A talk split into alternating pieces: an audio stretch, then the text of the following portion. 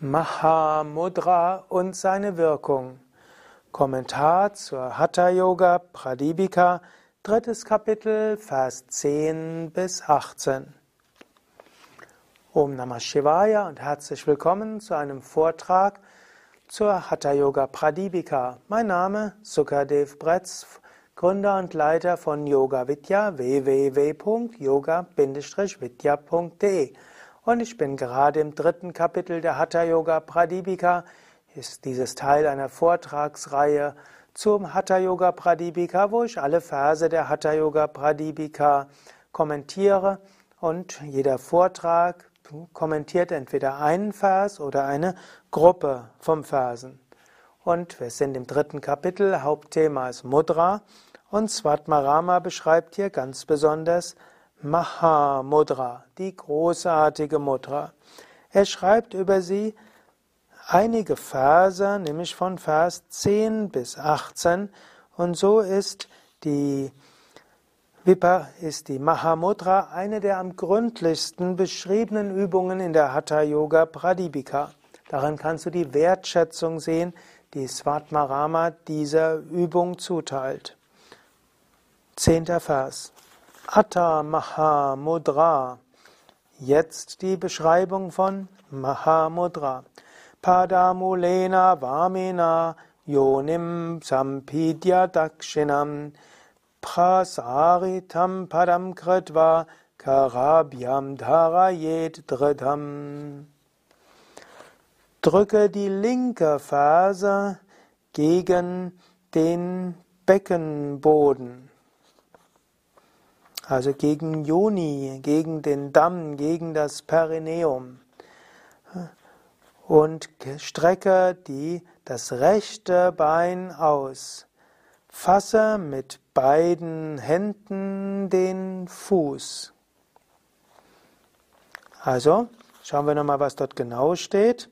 Das heißt Atta Mahamudra. Jetzt die großartige Mudra. Atta heißt jetzt, Maha heißt groß.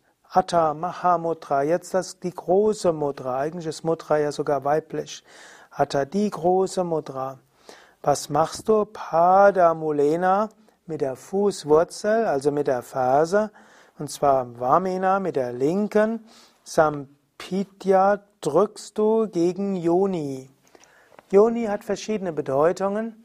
Yoni ist zum Beispiel bei der Frau die Scheide.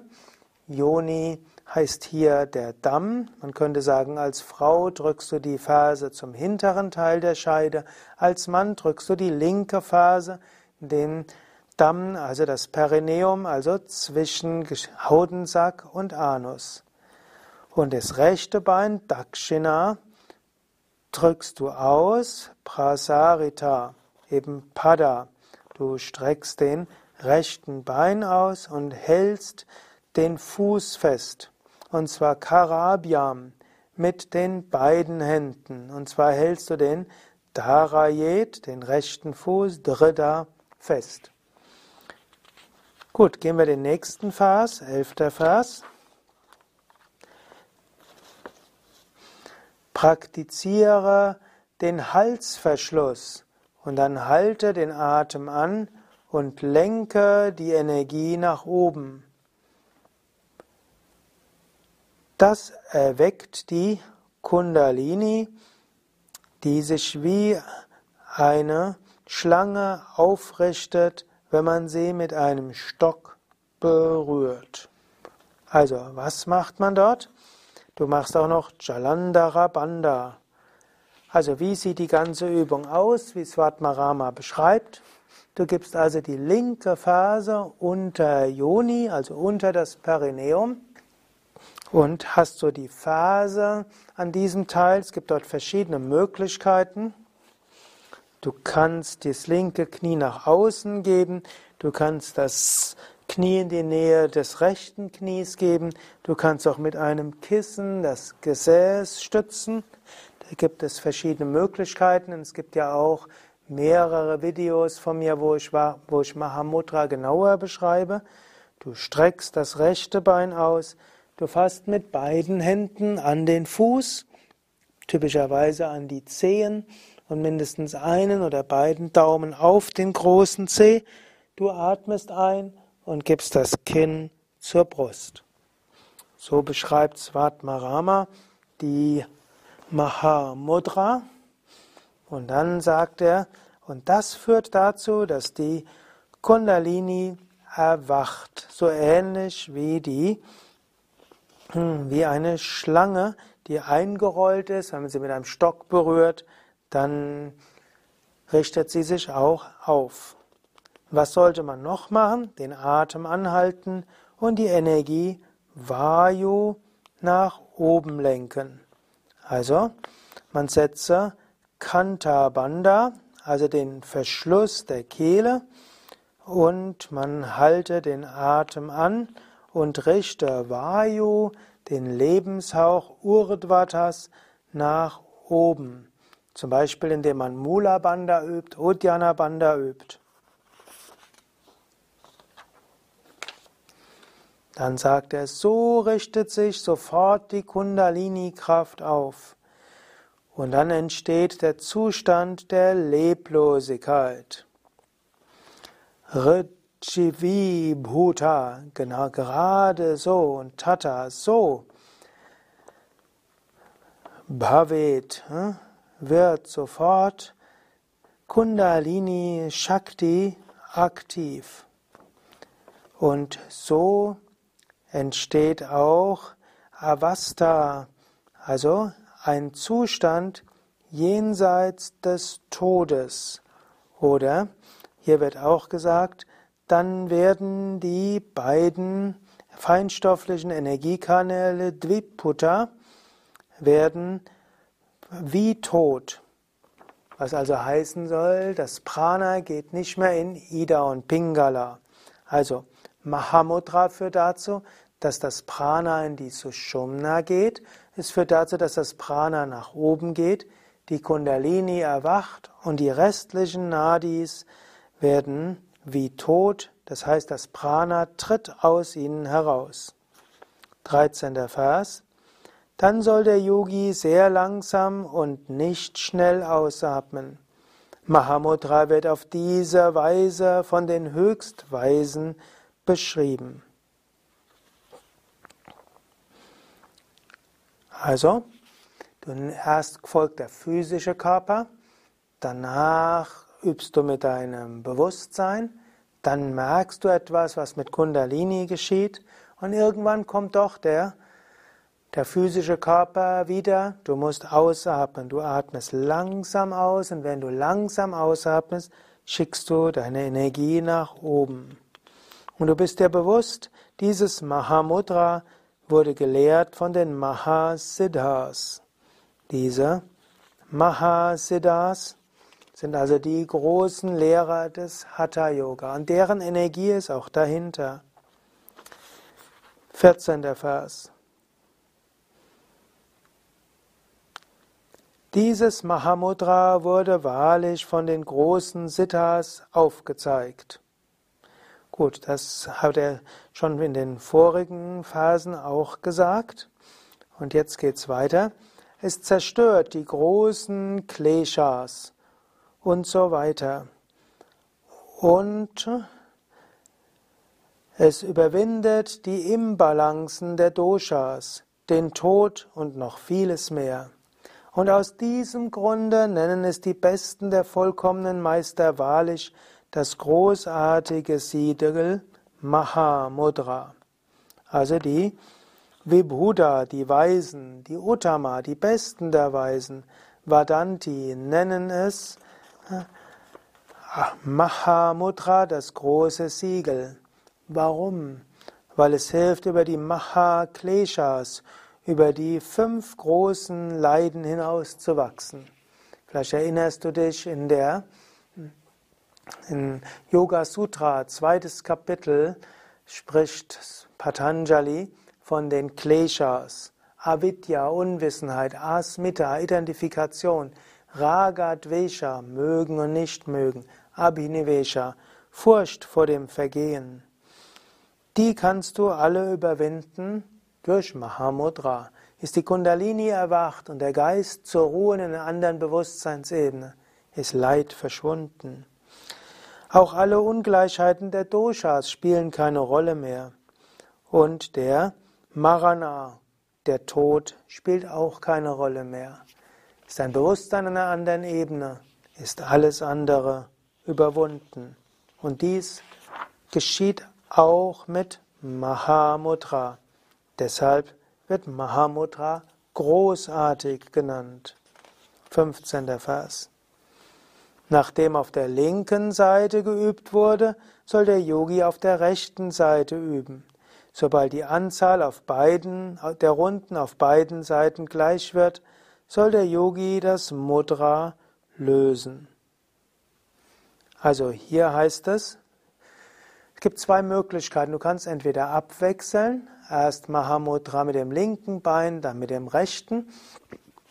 Oder du kannst zum Beispiel fünf Runden linkes Bein und fünf Runden rechtes Bein. Eine Runde ist immer einatmen, anhalten und ausatmen. 16. Vers. Da für einen Yogi nichts gesund oder ungesund ist, verzehrt er alles, ob mit viel Geschmack oder ohne Geschmack. Er wird sogar ein schreckliches verzehrtes Gift wie Nektar verdauen.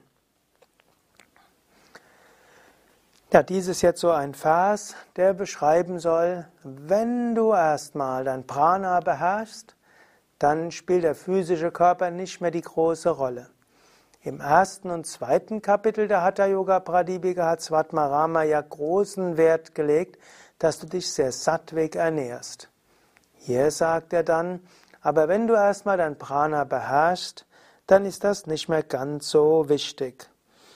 Natürlich kann man diesen Vers auch anders interpretieren, denn es geht ja auch um Freiheit. Und Essen heißt ja nicht nur physisches Essen, sondern was hier letztlich auch steht, es steht von Bhukta. Bhukta hat etwas mit Bhoga zu tun. Und Bhoga heißt auch Genuss. Und man könnte so sagen, letztlich kannst du, wenn du dein Prana auf eine andere Ebene bringst, alles genießen. Und da gibt es manches, das ist Patya, heilsam. Und es gibt manches, das Apatya, unheilsam. Manche Dinge sind, manchmal geschehen schöne Dinge, manchmal unschöne Dinge. Manchmal sind Menschen freundlich, manchmal unfreundlich. Manchmal loben sie dich, manchmal kritisieren sie dich. Manchmal hat das Leben verschiedenste Geschmacksrichtungen. Manchmal scheint es fade zu sein. Für einen Yogi spielt das alles keine Rolle. Dir spielt, dir ist nicht mehr wichtig, ob Menschen nett oder nicht nett sind, ob Karma leicht oder schwer ist, ob das, was du tust, faszinierend ist oder nicht. Hast du erst einmal Herrschaft über den Geist, Herrschaft über das Prana, brauchst du dich nicht mehr über äußere Dinge zu beschweren.